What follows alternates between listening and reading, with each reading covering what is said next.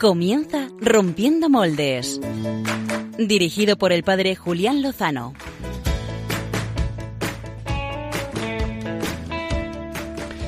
Muy buenas noches, bienvenidos en este domingo de Pentecostés. El Espíritu Santo eh, flota sobre nosotros, está moviendo los micrófonos y está llegando a todas las casas en esta nueva edición, en esta nueva aventura.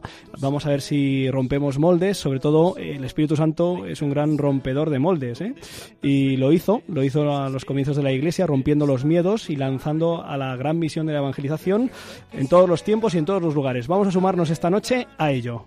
Déjame vivir allí donde brota todo, donde nace todo, justo en la raíz. Es también hoy 15 de mayo, 15 de mayo, San Isidro Labrador, patrono de Madrid, patrono de los labradores. Eh, le vamos a tener presente porque el tema central tiene que ver con esta fecha. Eh, no vamos a hablar de labradores, podríamos hablar de, muchas cosas. Eh, podríamos hablar del tema estrella este fin de semana en nuestra casa, la maratón. estamos intentando seguir sembrando esperanza en, en, todo el mundo. En este caso, nos sumamos nosotros desde Rompiendo Moldes a esta campaña, todos los donativos posibles para ayudar a las Radio Marías en África y especialmente en Irak, donde hay sufrimiento. El sufrimiento y la falta de esperanza están en todos los lados. Esta semana escuchábamos la noticia de la chica de 20 años holandesa que por depresión recibió la eutanasia el año pasado. Así está el mundo, así están las cosas. Vamos a ver si las arreglamos.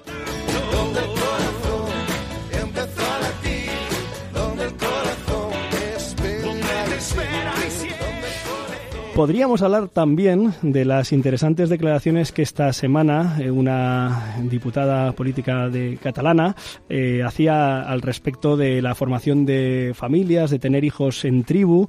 Eh, bueno, también podríamos hablar de la otra noticia también interesante de la semana. Un hombre en México se ha casado con un árbol.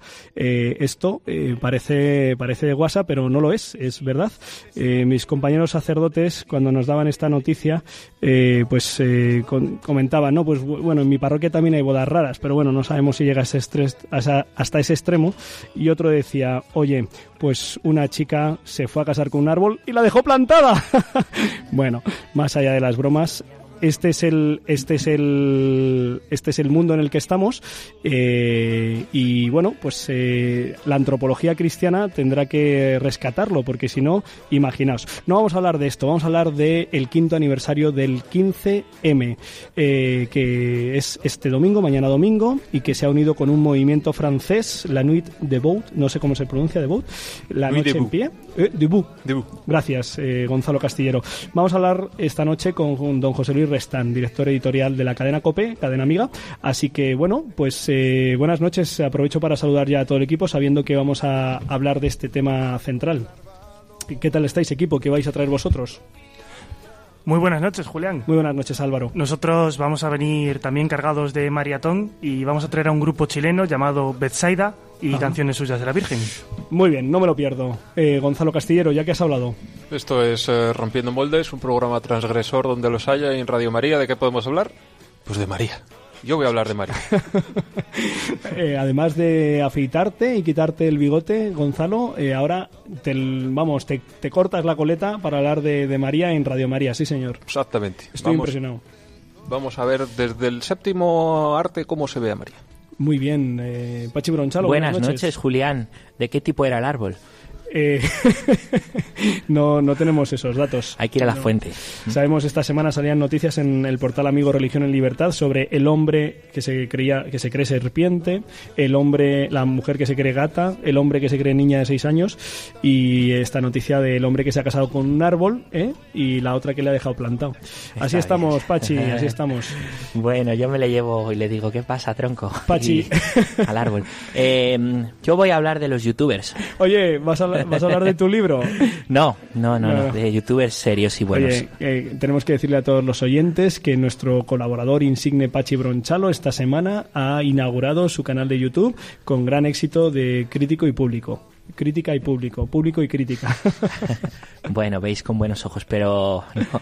vamos a hablar de canales YouTube muy buenos que yo es verdad que he abierto ese canal, pero hay muchos canales que me inspiran, hay cosas muy buenas por ahí por por YouTube que ver y vamos a recomendar un par de ellos. Interesante. Para terminar, antes de darle la palabra a la dama que nos acompaña, eh, aparte también de saludar a nuestro amigo Carlos, que en el control nos acompaña junto a Álvaro, vamos a saludar a don Jesús Torre Cuadrada, párroco de la Asunción de Valdemoro, que hoy está aquí eh, haciéndonos una, una visita.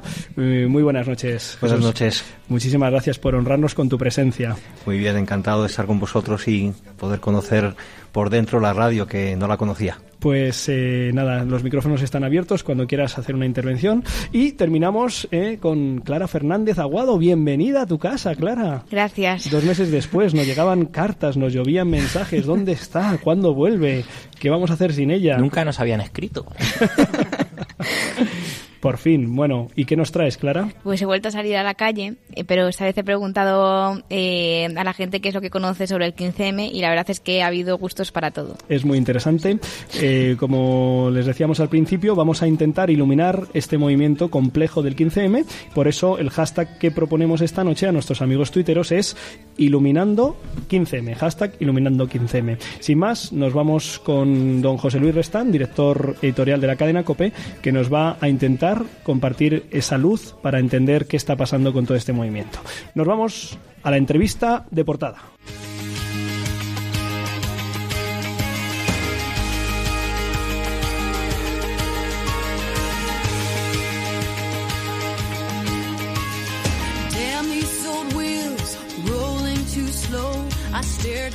Pues vamos a intentar dar luz, como hemos dicho en el hashtag de esta noche, iluminando 15M.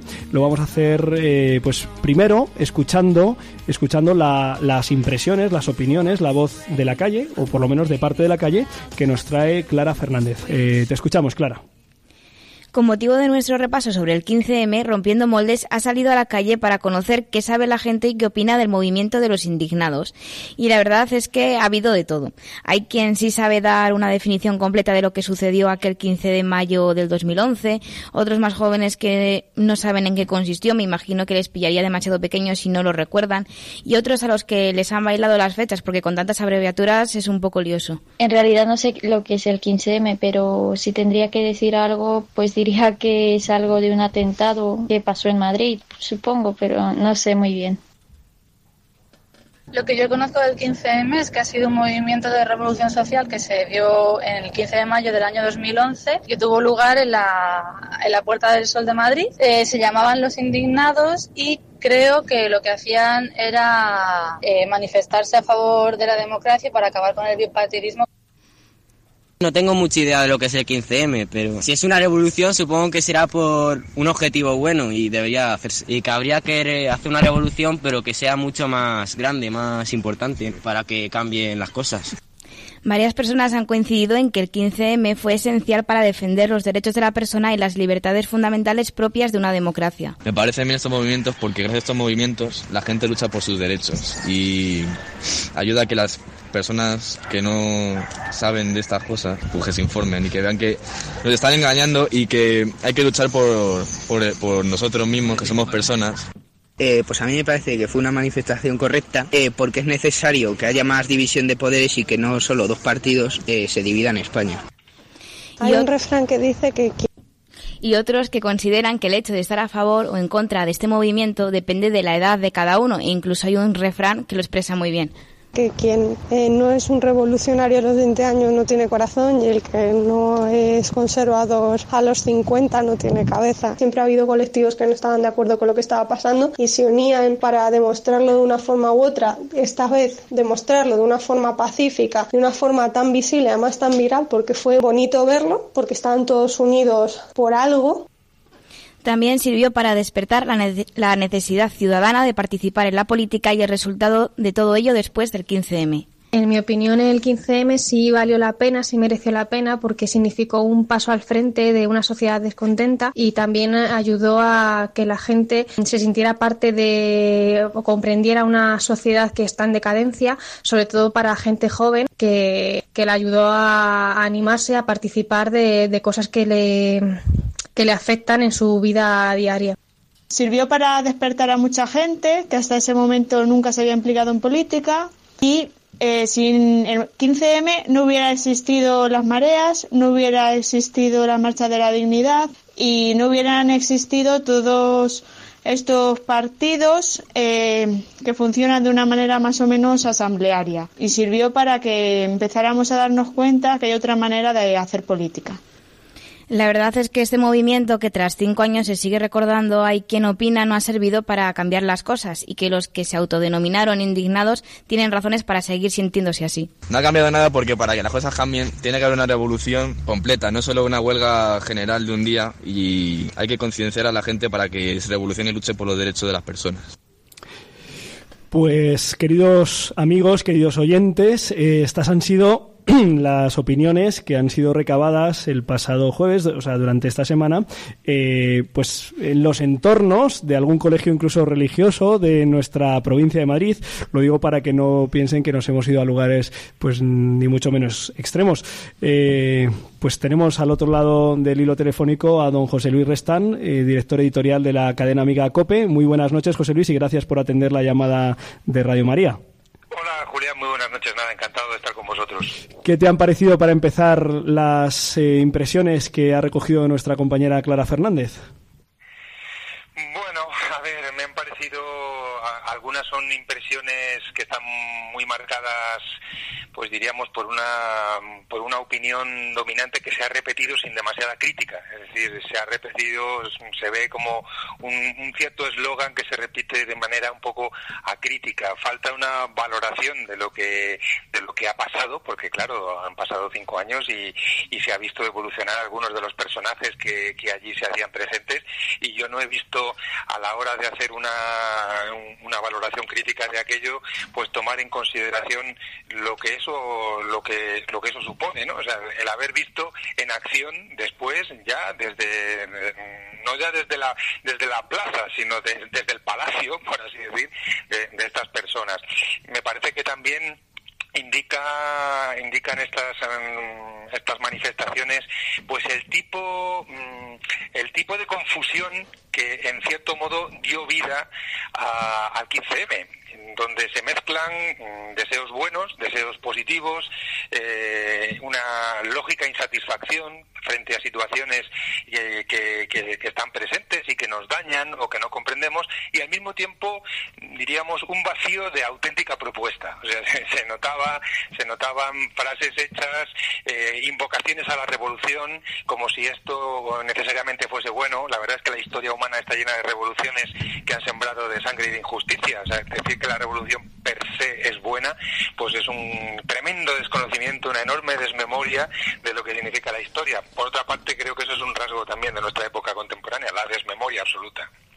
José Luis, si tuvieras que mm, dar pues eh, tres, cuatro rasgos que te parece que definen eh, lo que ha sido este movimiento, que cinco años después, pues eh, hoy sábado y mañana domingo en multitud, en un número considerable de ciudades españolas y europeas unidos al movimiento de la noche en pie que ha surgido recientemente el pasado mes de marzo en Francia, pues eh, se han movilizado. ¿Qué, ¿Qué rasgos te parece que es- definen eh, este movimiento del 15M? Bueno, lo primero que, que yo creo que es preciso decir es que el 15M no es una realidad monolítica, no lo fue, ciertamente, es decir, fue al revés. Creo que fue un magma eh, bastante inorgánico donde se acumularon mm, situaciones muy distintas, pretensiones muy diversas y voces mm, que incluso entre sí mismas eran contradictorias. Pensar que el 15M era una sola cosa, pues es un error a mi modo de ver. Eh, como decía antes, yo creo que un- es evidente que el, el denominador común podría ser la insatisfacción. Una insatisfacción, mm, por un lado, motivada por, por, el- por la crisis que, que estaba en ese momento, diríamos, en, en auténtica pleamar que estaba golpeando las expectativas de, muchos jóvenes especialmente y también de una cierta clase media que se había acostumbrado pues a, vivir muy bien y que de pronto vio descender enormemente su, capacidad digamos sus, sus estándares de vida. O sea creo que ahí hay un hay una raíz eh, evidente. Luego creo que también eh, otro aspecto es un cierto una cierta incapacidad mm, para comunicar la tradición por parte de los mayores. O sea yo creo que mm, por ejemplo el 15M no era como un movimiento que no hacía las cuentas con lo que significó en España la, la transición política, la reconciliación de los españoles, como si las generaciones adultas no hubiésemos sido capaces yo me, yo me coloco dentro, por supuesto, porque tengo 57 años, pues de comunicar a nuestros hijos, eh, incluso a nuestros nietos, lo que ha significado esta historia de, de reconciliación, de trabajo en común, de, vida buena que ha significado eh, to- toda, la, toda la etapa desde la transición mm, hasta este momento. Y entonces había pues como una especie de fastidio frente al sistema, fastidio frente, al, frente a las leyes, frente a los esquemas, digamos, de convivencia que si lo miramos con un mínimo de, sensatez y de frialdad han sido un auténtico un auténtico bien un auténtico bien sobre todo si lo comparamos con lo que ha sido nuestra historia y nuestras y nuestras grandes heridas yo creo que otro rasgo es la utopía que es siempre la- el atajo podríamos decir o sea yo tengo un gran deseo tengo un deseo de, muchas cosas de cosas materiales de cosas espirituales de, de- auténtica verdad digamos de sinceridad que yo creo que eso sí que sí que alentaba en muchos no en todos ¿eh? pero sí en muchos de los que estaban en la Puerta del Sol. Y entonces lo que necesito es una fórmula fácil que me dé la respuesta. La respuesta puede ser la revolución, una palabra totalmente vacía por otra parte y que tiene además una connotación muchas veces violenta.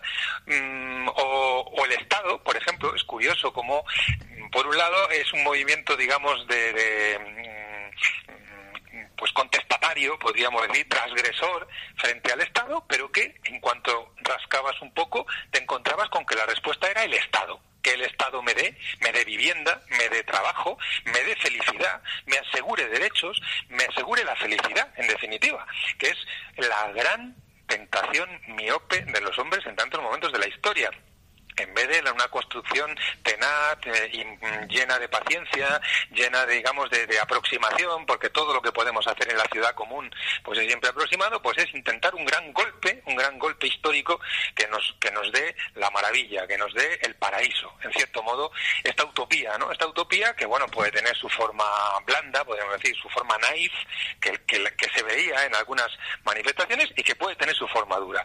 Y luego yo creo que hay que decir claramente que hubo una parte perfectamente organizada que mm, estaba ya pensando en un auténtico laboratorio ciudadano eh, conseguir que el, el 15M fuese el, germen de, una movilización política eh, que después ha sido dirigida de una manera absolutamente centralizada, podríamos decir leninista incluso, y que ha dado lugar, pues bueno, pues efectivamente, alguno lo decía, a una serie de partidos que hoy tienen un número de votos pues muy notable, muy sustancial, y por eso es un fenómeno que hay que tomarse muy en serio y que, y que no hay que despachar en dos, en dos patadas, evidentemente. José Luis, ¿ha tenido algún elemento valioso este 15M? Bueno, yo decía hace un momento que había un elemento que es el deseo, el deseo de bien, de verdad, el cansancio respecto a una cierta tecnocracia, respecto a, unos esquemas mm, de, de- de vida, de vida ciudadana, eh, cuyo, mm, cuyos ideales de fondo, pues ya no se perciben de manera, de manera inmediata, y entonces el deseo, el deseo también, por ejemplo, de salir del individualismo, de la soledad, que vivimos en una sociedad eh, donde, el aislamiento de las personas es creciente, donde se ha cortado el vínculo con la tradición, donde las formas comunitarias son cada vez más débiles, incluso empezando por la familia siguiendo por las por lo que podríamos llamar los grupos intermedios. Eh, hay un gran hay una gran soledad un gran individu- individualismo mm, y entonces las personas sienten necesidad y esta es una necesidad justa y verdadera de, encontrarse de estar juntos para construir el bien y en ese sentido ahí había un inicio ahí había un inicio de, de movimiento de ver- verdadero que es necesario escuchar porque ese punto ese punto de deseo auténtico pues pues sí que estaba y en ese sentido eh, es necesario abrir los ojos y los oídos frente a frente a esta demanda. Luego otra cosa es cómo se ha intentado responder desde desde las propias realidades que más o menos organizadas que estaban en, en la Puerta del Sol en, en el 15M y aquellos días a ese mm, deseo y a mi modo de ver en muchos casos pues se ha traicionado o se ha dado una respuesta ideológica, una respuesta estatalista, eh, que en el fondo tiende a sofocar justamente, una vez más, ese deseo. Pero eso no quiere decir que, que lo que allí eh, se ponía de manifiesto no fuese, no tuviese una raíz, una raíz verdadera, mezclada con otras muchas cosas, por supuesto. Hola, buenas noches, José Luis. ¿Qué podríamos decir que es lo más peligroso o nocivo de este movimiento 15M? Vamos a ver, peligroso. A mí lo que me parece es que justamente, lo he dicho antes, eh, la tentación de la utopía en sentido negativo. Es- ya sé que es una palabra ambivalente, la palabra utopía. Se puede utilizar, eh, el Papa lo acaba de hacer en su discurso en el premio Carlomagno, en sentido positivo, y también Santo Tomás Moro escribió utopía. Eh, es decir, que es una palabra que puede tener su significado positivo.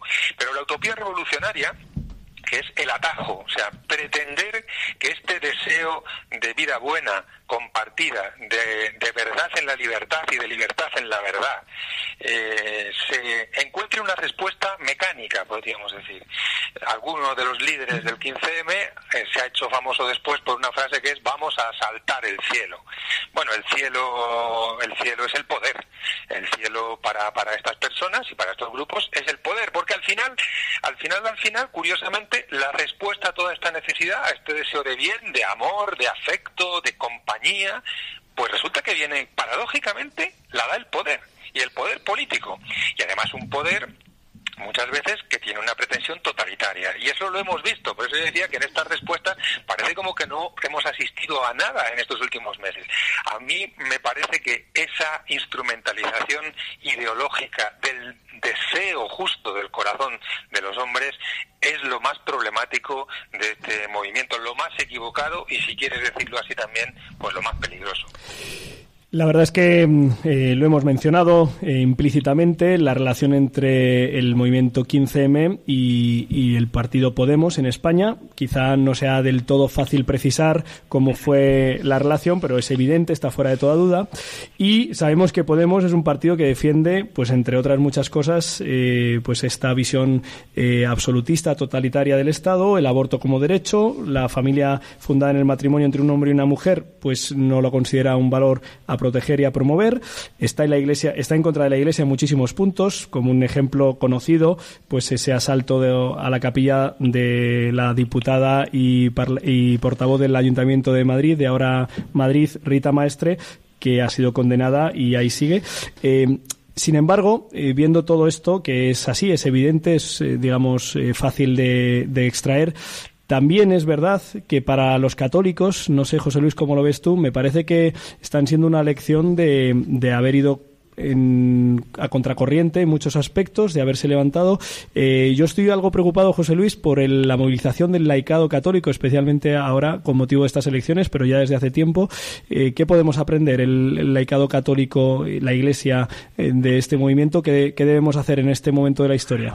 Mira, yo de todo de todo se puede aprender en esta y además en cualquier caso estamos llamados a encontrarnos con las mm, razones de unos y de otros. O sea, yo creo que el- ese encuentro tiene que ser la narración mutua del itinerario personal de búsqueda, de sentido, de razones eh, mm, al deseo mm, de bien, de verdad, de justicia, de belleza que todo que todo hombre tiene y, también tendríamos que hacer el esfuerzo y yo mm, conozco experiencias y, y amigos en distintos ámbitos municipales, de barrio, de asociaciones culturales que, que han tentado hacer esto con las personas que procedían del, del movimiento del 15M, con resultados diversos, ¿eh? con resultados diversos, a veces con la posibilidad de un auténtico diálogo que, ha desembocado en una amistad dentro de la diferencia y de una discrepancia, y a veces un rechazo brutal. ¿eh? Eh, tengo algún ejemplo en la Universidad Complutense de Madrid muy, muy evidente.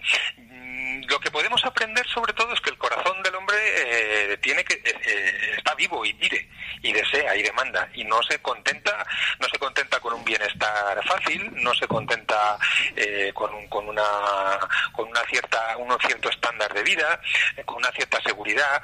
Eso hay que aprenderlo eso eh, y hay que estar dispuesto. Eh, también el tema comunitario o sea yo creo que evidentemente vivimos en una sociedad que, que el individualismo arrasa la soledad arrasa. Ahora estamos en lo de antes. ¿Cuál es la respuesta a esa soledad? No cualquier forma comunitaria, no cualquier forma comunitaria es respuesta a la soledad del hombre y al individualismo del hombre. El colectivismo que anula la libertad personal eh, en función de una lógica de partido o de una lógica ideológica, pues es nefasto para ese deseo de la persona. Entonces, ahí mm, también analizar la comunidad cristiana qué es realmente, cómo nos sostiene, cómo se conjuga esa libertad irreducible de cada uno de nosotros que somos distintos con el hecho de una pertenencia comunitaria fortísima, sin la cual no se entiende nuestro ser cristiano. Pues, por ejemplo, este es un tema eh, apasionante y, y que nos debe eh, nos debe tocar ciertamente. Yo soy menos mm, eh, soy menos optimista en lo que se refiere a buscar parangones o espejos en la forma de organizarse, precisamente por todo lo que te decía antes, porque la lógica revolucionaria no es la lógica del cristiano. La lógica del cristiano es la lógica de, del de los monasterios benedictinos, eh, que construyeron caridad, cultura, derecho, arte, eh, cuidado de las personas cuando estaban enfermas, seguridad frente a los bárbaros, y así construyeron ciudad. Claro, tardaron siglos, ¿eh? Tardaron siglos en educar la mentalidad de un pueblo. Muchas veces fueron arrasados estos monasterios, fueron quemados por distintas invasiones, tuvieron que empezar de nuevo. Eh, Pensar eh, que se trata de asaltar el cielo con una estrategia revolucionaria mm, no tiene nada que ver con la posición cristiana en ese sentido. Ahora, salir al encuentro de este deseo de bien de este deseo de verdad, de esta insatisfacción que la, digamos que la, tecnocracia, el puro consumo mm, eh, están ofreciendo, pues eso, eso es justo, eso es justo, Eh, es justo salir al encuentro de eso y, y poder decir eh, lo que verdaderamente esperas, lo que verdaderamente deseas es es otra cosa. Bueno, ese es el filo en el que yo creo que nosotros tenemos que estar. José Luis, uno de los eh, lemas del 15M, uno de los eh, eslóganes más repetidos eh, por aquel entonces era ese famoso vamos despacio porque vamos lejos. Yo no sé si cinco años es tiempo suficiente para decir si es lejos o cerca, pero ¿ha cambiado algo la sociedad española en estos cinco años a raíz del 15M? Bueno, la sociedad española está cambiando mucho y muy deprisa en los últimos años. No solo, tampoco yo encumbraría el movimiento 15M como, como el epicentro del cambio cultural. El 15M es fruto de un cambio cultural que se ha venido sembrando durante decenios en España. ¿Eh? Es decir, que es el fruto y la reacción a un cambio cultural del, que, que ha producido el, el relativismo, una cierta secularización salvaje que se ha ido produciendo en España y antes lo he dicho también, una incapacidad de transmitir de manera eficaz la experiencia de cultural, espiritual y moral que significó la transición. Eh, le hemos dado como eso era un bien que ya estaba ahí, que y, y hace falta que cada nueva generación vuelva a aprender de nuevo y a vivir en el presente lo que la anterior le ha legado, le ha entregado. Entonces, eh, yo, primero, el, el 15M no es la madre de todas las batallas. El 15M es un fenómeno eh, que se inscribe dentro de una lógica que ya estaba en marcha. ¿no? Luego ha encontrado unos líderes eficaces y ha encontrado una coyuntura histórica que le ha permitido desarrollarse de una manera muy rápida. Es curioso ese lema que tú decías, vamos despacio. No, no han ido despacio. Como movimiento político eh, se estudiará en las universidades durante mucho tiempo. Han ido rapidísimo. Es más, ellos saben que tienen que ir muy rápido porque la lógica histórica del tiempo hará que mengue su fuerza. Entonces tienen que ir muy rápido, tienen que ir muy rápido y eso se ve desde el punto de vista bueno, pues electoral, de la batalla política más inmediata. Eh, que quieran ir muy lejos, sí, sí, también quieren ir muy lejos, pero no es verdad que vayan despacio. Ellos quieren ir muy rápido y eso y eso se ve.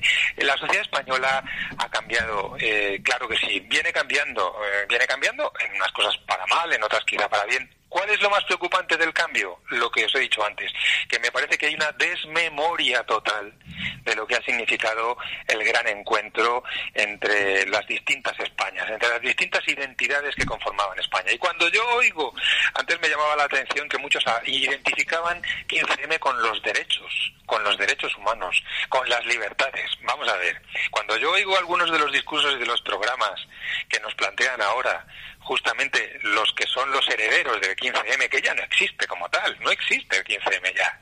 Ahora existe Podemos y existen las mareas y existen... Bueno, eh, cuando yo oigo eso, precisamente lo que veo es muy poco amor a la libertad, muy poco amor a la libertad, muy poco amor a la diferencia. ¿Eh? y una y un enfoque tremendamente en ese sentido totalitario y no hay este abrazo al diferente cuidado también nosotros podemos incurrir en eso ¿eh? también los católicos tenemos que hacer nuestro trabajito Nadie tiene derecho a pensar en España que es propietario en exclusiva, digamos, de la ciudadanía. Ni los laicos, ni los católicos, ni los de izquierda, ni los de derecha, ni los de centro. Nadie ni los jóvenes ni los viejos. Es decir, hace falta un encuentro recíproco mmm, de las propias razones, un debate verdadero y en ese sentido, bueno, la sociedad española a mí me apena que el, espacio de verdadera libertad en el tú a tú, en- en la vida concreta de las personas, de las familias, de las asociaciones, de los medios de comunicación también, a mi modo de ver ha menguado ha menguado frente a lo políticamente correcto, a las fórmulas ideológicas y luego ya lo que es tremendo es volver a los esquemas de las dos Españas, como algunos representantes de Podemos eh, de una manera muy evidente y muy ácida están haciendo. O sea, a mí eso me parece tremendamente preocupante porque nuestro país tiene una historia dramática en ese sentido y parece como si no hubiéramos aprendido nada de lo que significó esa historia que nuestros padres y nuestros abuelos fueron capaces de sanar en su raíz. Y- pero claro, no basta con que la sanaran ellos, hace falta con que nosotros necesitamos nosotros seguir seguir sanándola en el presente, ¿no? Y ahí sí que tengo una preocupación. José Luis, muy brevemente, una última pregunta de Pachi Bronchalo y una última petición mía. Buenas noches, José Luis. Yo quería preguntarte por, por este trabajito que decías, tenemos que hacer. ¿Qué tiene que y debe decir el cristianismo a estos movimientos, las mareas, las asambleas surgidas del 11M? Del 15M, perdón. Decirles que el corazón del hombre tiene un deseo tiene una sed que no se apaga eh, ni con los bienes materiales ni con los proyectos ideológicos, que la esperanza del hombre, como de una manera magistral eh, mostró Benedicto XVI en su encíclica Spe Salvi, es una esperanza que no se contenta, que no se apaga y que, por tanto, bienvenidos, bienvenidos en ese sentido a mantener esa llama encendida en el corazón, pero que existe un camino que es un, el camino de la fe, que es un camino de, de verificación, de encuentro, de, también de, de respuesta personal, libre y personal. Y entonces mm, nosotros tenemos que salir al encuentro de este, de este deseo y proponer lugares. Hace falta, hace falta que existan. El cristianismo no es una idea. ¿Eh? Ni, ni es una moral, tiene una moral, tiene una dimensión moral, como no, tiene unas ideas, evidentemente, tiene un discurso, pero el cristianismo es, una, es un hecho, es un hecho vivo y presente que tiene una forma además comunitaria, que es el pueblo de Dios, somos los cristianos, y los cristianos tenemos que ser encontrables, tenemos que ser encontrables uno por uno, eh, allí donde estamos, a través del testimonio personal, que no es solamente el buen ejemplo, ¿eh? sino que es una auténtica vida nueva en todos los aspectos y tiene también un juicio de fondo sobre la vida, sobre lo que es verdad, sobre lo que es bueno, sobre lo que es bello, sobre lo que no lo es. Y luego también tiene una dimensión comunitaria, es decir, tenemos que existir en la ciudad. Tenemos que existir a, través de nuestras comunidades que tienen que estar abiertas, que tienen que estar vivas, que tienen que ser atractivas, porque, porque el cristianismo es lo más atractivo. Y si no se manifiesta atractivo es porque nosotros, de algún modo, no estamos viviendo la fe de una manera integral. Creo que eso, creo que eso sí que es el gran desafío que tenemos en este momento. José Luis, eh, no me resisto a pedirte que, mm, como colofón, aunque sea un poquito desviarnos del tema, eh, pues compartas con los amigos oyentes de Rompiendo Moldes de Radio María las reflexiones que el pasado jueves eh, hacías precisamente en, la web de la cadena COPE en torno a una noticia que, ha, que ha tenido repercusión en los medios y que quizá no ha sido bien transmitida. El jueves por la mañana el Santo Padre se encontraba con un grupo numeroso de superioras generales de órdenes religiosas femeninas y a una pregunta sobre la posibilidad de, explorar el sentido, el significado y la misión del diaconado, en este caso el diaconado femenino, eh, proponía una comisión. ¿Puedes compartir brevemente eh, una comisión de estudio estas reflexiones? Sí, bueno, encantado. Lo difícil es hacerlo brevemente, que es lo que pedimos siempre en la radio. Sí. Mm, Bueno, pues es verdad que el Papa sobre todo ha dicho una cosa. Vosotras invocáis, porque así se le preguntó en ese encuentro, la existencia de la que hay testimonios un poco dispersos, pero sí que existen en la antigua, en la iglesia primitiva, en los primeros siglos, de, de unos servicios que llevaban a cabo las mujeres y que pueden ser entendidos como, como diaconía. Es la palabra diaconía significa servicio. Y es verdad, y los hechos de los apóstoles y, otras fuentes atestiguan que naturalmente las mujeres mm, mm, desempeñaban diversos servicios. El que se use la palabra diaconisa en ese, en ese contexto para, para describir esos, esos servicios que llevaban a cabo mujeres, pues requiere una clarificación, porque si lo traducimos automáticamente por el concepto de diácono que tenemos hoy, es el concepto que la Iglesia reconoce en su estructura sacramental como, digamos, una dimensión del orden sacerdotal, digamos, un primer escalón del orden sacerdotal, por tanto, es un sacramento, un ministerio ordenado, podríamos decir, pues hay- hay- eh, a lo mejor nos estamos equivocando, casi con seguridad nos estamos equivocando. Entonces el Papa lo que ha dicho es vamos a clarificar en qué consistía, si es que podemos llegar a tener una certeza sobre ello, esa en qué consistía ese servicio que ciertamente llevaban a cabo las mujeres. Porque una cosa sí que es evidente, y Francisco lo repite continuamente, la Iglesia tiene que ser protagonista de la vida de la Iglesia, tanto como el varón, a veces incluso más, porque por su genio femenino, pues está llamada a un cuidado de la vida y a una capacidad de acogida y de transmisión que muchas veces los varones eh, no tenemos. Eh, bueno, veremos de ese estudio y de esa comisión que se deriva y, y- y qué conclusiones, a qué conclusiones se llega. Algunas de las cosas que se han presentado como interpretación de esto son verdaderamente disparatadas, pero solamente eh, digo una cosa, el Papa hace apenas 15 días enviaba una carta a la Comisión Pontificia para América Latina criticando el riesgo del clericalismo y diciendo que nos pasamos la vida identificando al laico comprometido con aquel que hace cosas dentro de la Iglesia. Pues ya estamos otra vez.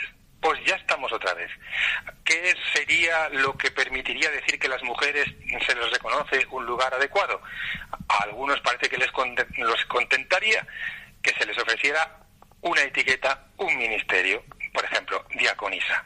Cuando el verdadero problema es si las mujeres, como los hombres, hoy vivimos en la encrucijada de la historia de la que acabamos de estar hablando. Es decir, que a mí me parece que algunas de las reacciones totalmente desmesuradas y desorientadas que se han producido a esta a este comentario del Papa, porque todavía ni siquiera hay una decisión, digamos, de, de gobierno llevada a cabo, a mí me parece que demuestran ese cle- clericalismo que hemos echado por la puerta, pero que vuelve a colarse por la ventana. ¿eh? Eh, y en este caso aplicado a las mujeres.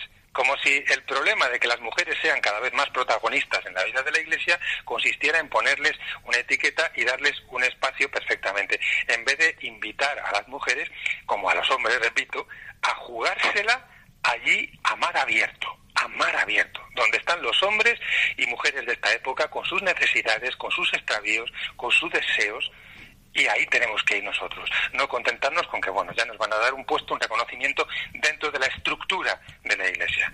A mí me parece que asoman las orejas el clericalismo una vez más, una vez más. José Luis Restán, eh, recordamos también pues esa definición definitiva también de su santidad San Juan Pablo II al respecto de la reserva del ministerio ordenado pues a varones por razones teológicas, como tú muy bien has señalado en el vídeo que yo recomiendo que vean en la página web de la cadena Cope. Seguimos en Radio María, despedimos a don José Luis Restán agradeciéndole pues estar con nosotros y compartir estas reflexiones interesantísimas sobre este movimiento que tiene mucha amiga y que debemos estar a- a- atentos para que el pensamiento dominante pues eh, no se nos lleve. José Luis, muchísimas gracias. Un abrazo, Julián, hasta siempre. Adiós.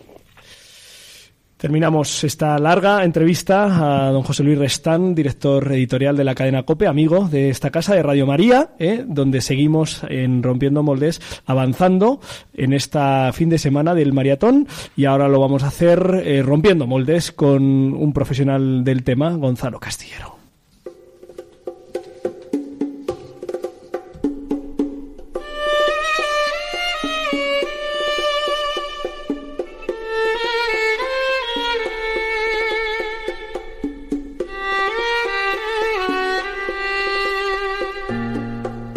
El cajón del sastre con Gonzalo Castillero. Mis queridos eh, rompedores, aunque a veces se nos olvida, este es un programa hecho por y para jóvenes, sobre todo lo segundo, porque lo del por jóvenes, algunos se atreven a ponerlo en entredicho cuando se enteran de la edad que tienen algunos miembros de este equipo, como Julián Loza. Eh, ¿por qué lo decías? Pero, Pues tú eres, por pero tú eres más mayor que yo. Sí, pero no se lo digas a nadie. El caso es que una de las actividades preferidas por muchos jóvenes y por algunos adultos también es ir al cine. ¿Os acordáis de cuando en este programa había una sección específica de cine? ¿Qué tiempos aquellos? ¿eh? ¿Hubo aquí eso? Sí, sí. Un saludo a la mítica Carmen Desmonts, que Era la encargada.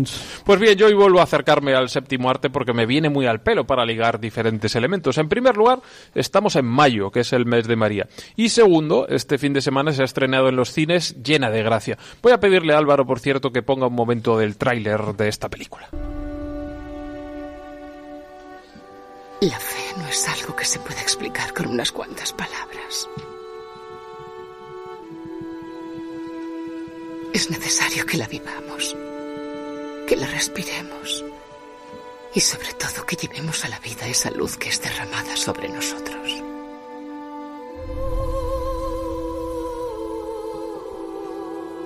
Pero sé muy bien que también se sufre en la. Pues esto que estábamos escuchando es parte del tráiler de Llena de Gracia, una película estadounidense que tiene como protagonista a María. La que ha tenido la oportunidad de verla es Clara, que puede contarnos rápidamente de qué va esta Llena de Gracia.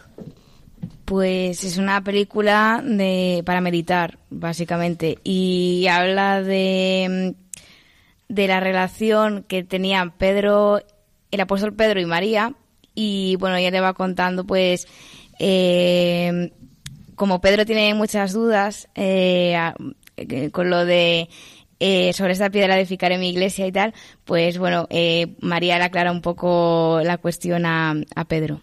Pues muchas gracias, Clara.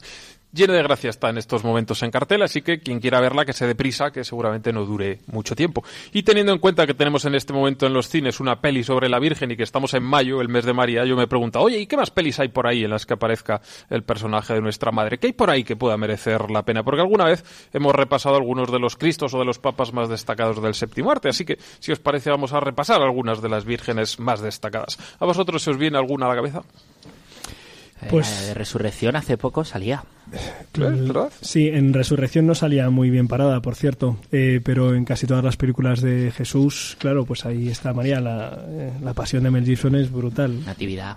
Pues efectivamente, eh, habéis dicho dos de ellas. La pasión de Mel Gibson probablemente es la que más eh, recordemos. Si os acordáis, allí la Virgen estaba muy presente y la actriz que le daba vida de forma muy discreta era la sueca Maya Morgenstern. Pero no ha sido la única María, por supuesto, igual que Maya Morgenstern no ha sido la única Virgen sueca, porque su compatriota Pernilla August también hizo este papel, en este caso para el filme estadounidense de 1999 titulado María, Madre de Jesús. En este caso August hacía de María y Christian Bale, el mismísimo Batman, hacía de Jesús.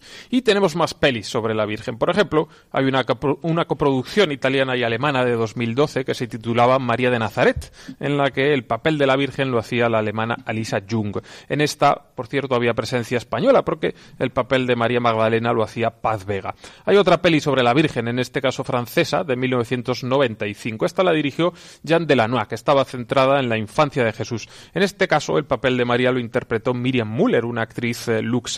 Como veis, hay una gran disparidad de nacionalidades. Mujeres de medio mundo han hecho de la Virgen en la gran pantalla, como por ejemplo la israelí Yael Abekassis, que era la protagonista de María, Madre de Jesús, una cinta italiana del año 2000. Hasta desde Australia hemos tenido alguna Virgen María, como es el caso de la actriz Keisha Castle Hughes, que interpretó el papel de una jovencísima e inocente Madre de Cristo en La Natividad, que era una de las que mencionaba hace un momentito Pachi Bronchalo. En España hemos tenido también alguna actriz que se ha metido en la piel de la Virgen, en este caso no para cine, sino para teatro, como el caso de Blanca Portillo, a la que teníamos hace poco más de un mes en el Teatro Valle Inclán de Madrid, haciendo el papel protagonista de la obra El Testamento de María. En fin, infinidad de actrices que han ayudado a poner ojos y caras a la Madre de Cristo. Y otro día, pues si queréis, hablamos de pelis que traten sobre las apariciones de la Virgen, que también las hay, o sobre documentales que tratan de indagar en la figura de María, que en este caso tenemos uno español y bien curioso como es eh, Mary's de un buen amigo de Julián, como es eh, Juan Manuel Cotelo. Pues eh, muchas gracias eh, a otro gran amigo Gonzalo Castillero y vamos a, a- a abordar el continente digital de la mano de un profesional.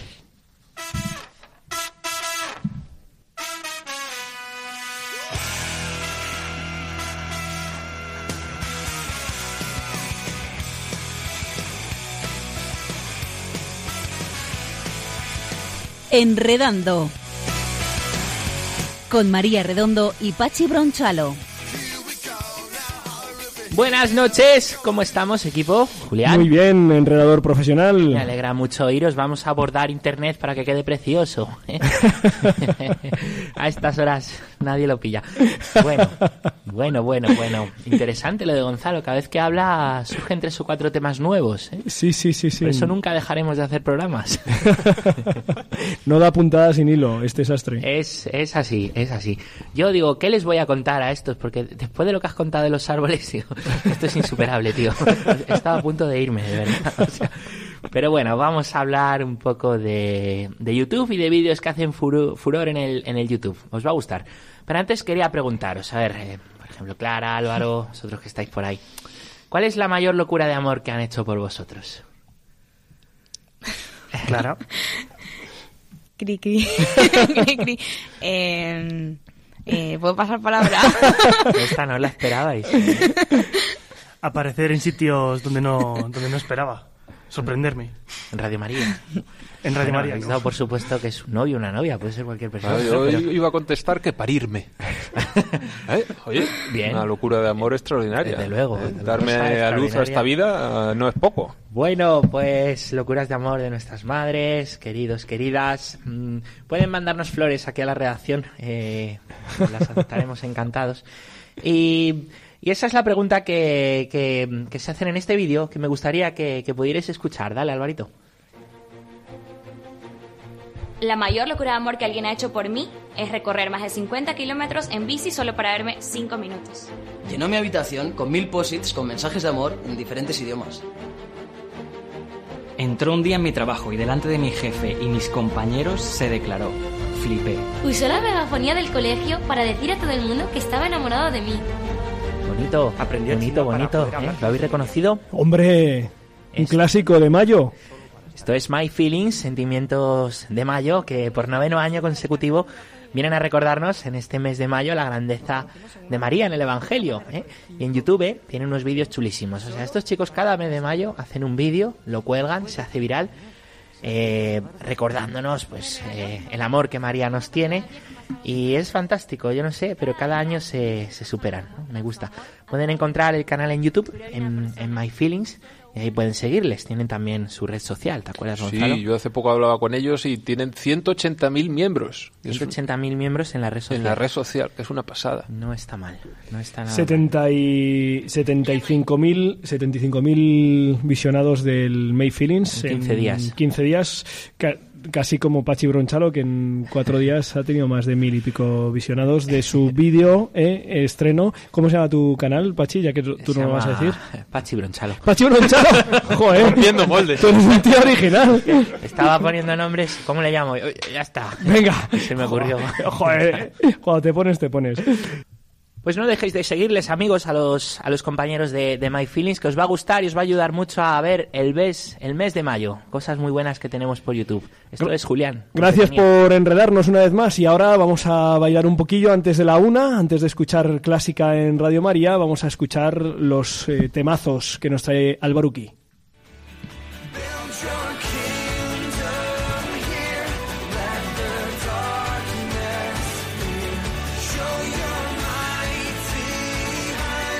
Biorritmos con Josué Villalón y Álvaro González.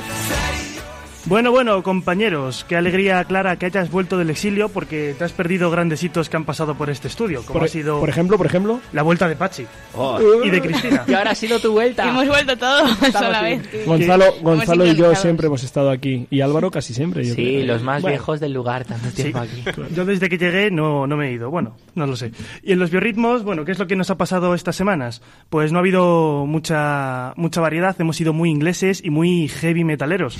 Pero hoy no es el día. Esta noche, aprovechando el maratón de Radio María, eh, traemos pues canciones dedicadas a la Virgen María. Venimos con el grupo chileno Betsaida, un coro católico formado en sus inicios por 15 laicos de, de todas las edades y que componen canciones de alabanza a Dios. Esto que empezamos a escuchar ahora es eh, Estuve con ella, canción con la que acompañamos a María en cada uno de sus pasos.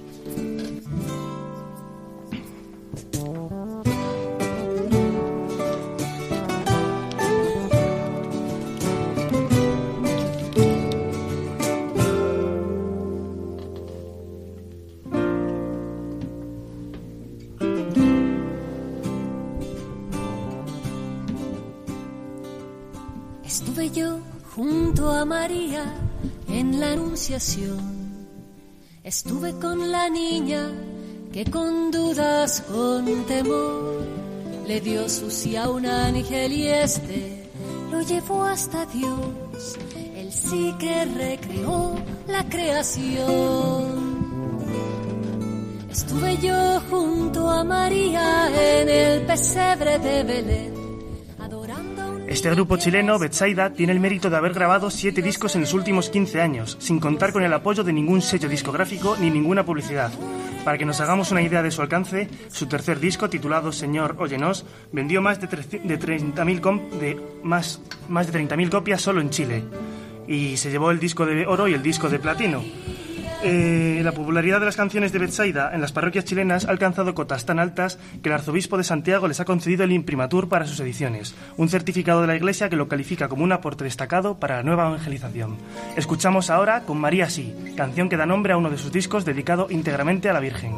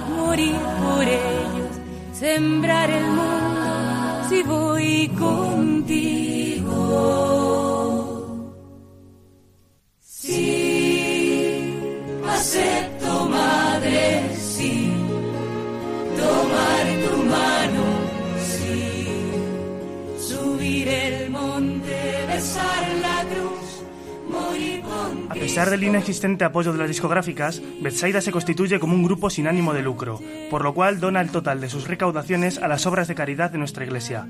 Vamos, que además de aportar buenos temas a la misión, también evangelizan dando testimonios de caridad. Su canción más popular probablemente sea María Mírame, un tema que ha cruzado el charco hasta España y se ha colado en muchas de nuestras parroquias, sobre todo en las misas con los más pequeños. Aunque seguramente nunca hemos sabido que el tema era suyo. Con esta canción, María Mírame, cerramos hoy los biorritmos.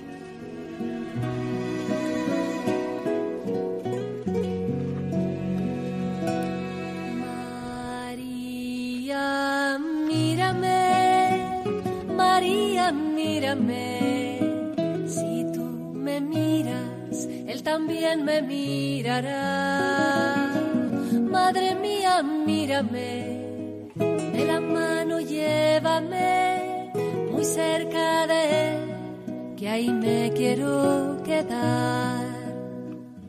María, cúbreme con tu manto, que tengo miedo sé rezar, que por tus ojos misericordiosos tendré la fuerza, tendré la paz. María, míranos, María, míranos, si tú nos miras, Él también nos mirará. Mía, míranos, de la mano llévanos, muy cerca de Él, que ahí queremos estar.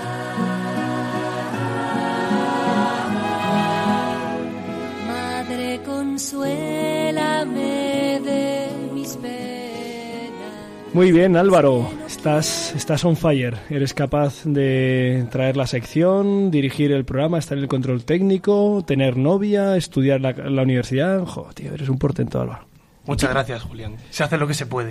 Oye, y tú nos has descubierto que este María Mírame que tantos hemos que tanto hemos tantos hemos hemos cantado es de este grupo chileno, pero ah, ¿sabes de quién es la oración que cantan? Eh, Ahí me pillas. Si no me equivoco, es de San Alberto Hurtado, el gran eh, santo chileno. Creo que el primer santo chileno. Pues hemos llegado hasta el final. eh, nos vamos despidiendo. Muchísimas gracias. Hemos estado estos 55 minutos aquí en Rompiendo Moldes de Radio María con don José Luis Restán, director editorial de COPE, y con el equipazo. ¿eh? También saludamos a los ausentes y un abrazo muy fuerte a todos nuestros fieles oyentes. Gracias, eh, Pachi gracias Jesús por acompañarnos, Gracias, Álvaro, Julián. Clara, Gonzalo. Y recuerden, dentro de dos semanas nos vemos y seguro que con el Señor lo mejor está por llegar.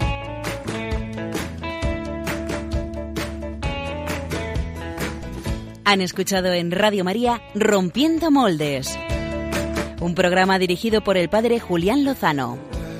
Donde estén tus sueños, donde tus anhelos se ponen al sol. Déjame estar donde tantas veces piensas que no puedes, tal vez pueda yo. Déjame que sea yo tu fortaleza. Déjame vivir allí donde brota todo, donde nace todo, justo en la raíz. Donde el corazón empezó a latir, donde el corazón busca tu raíz, donde el corazón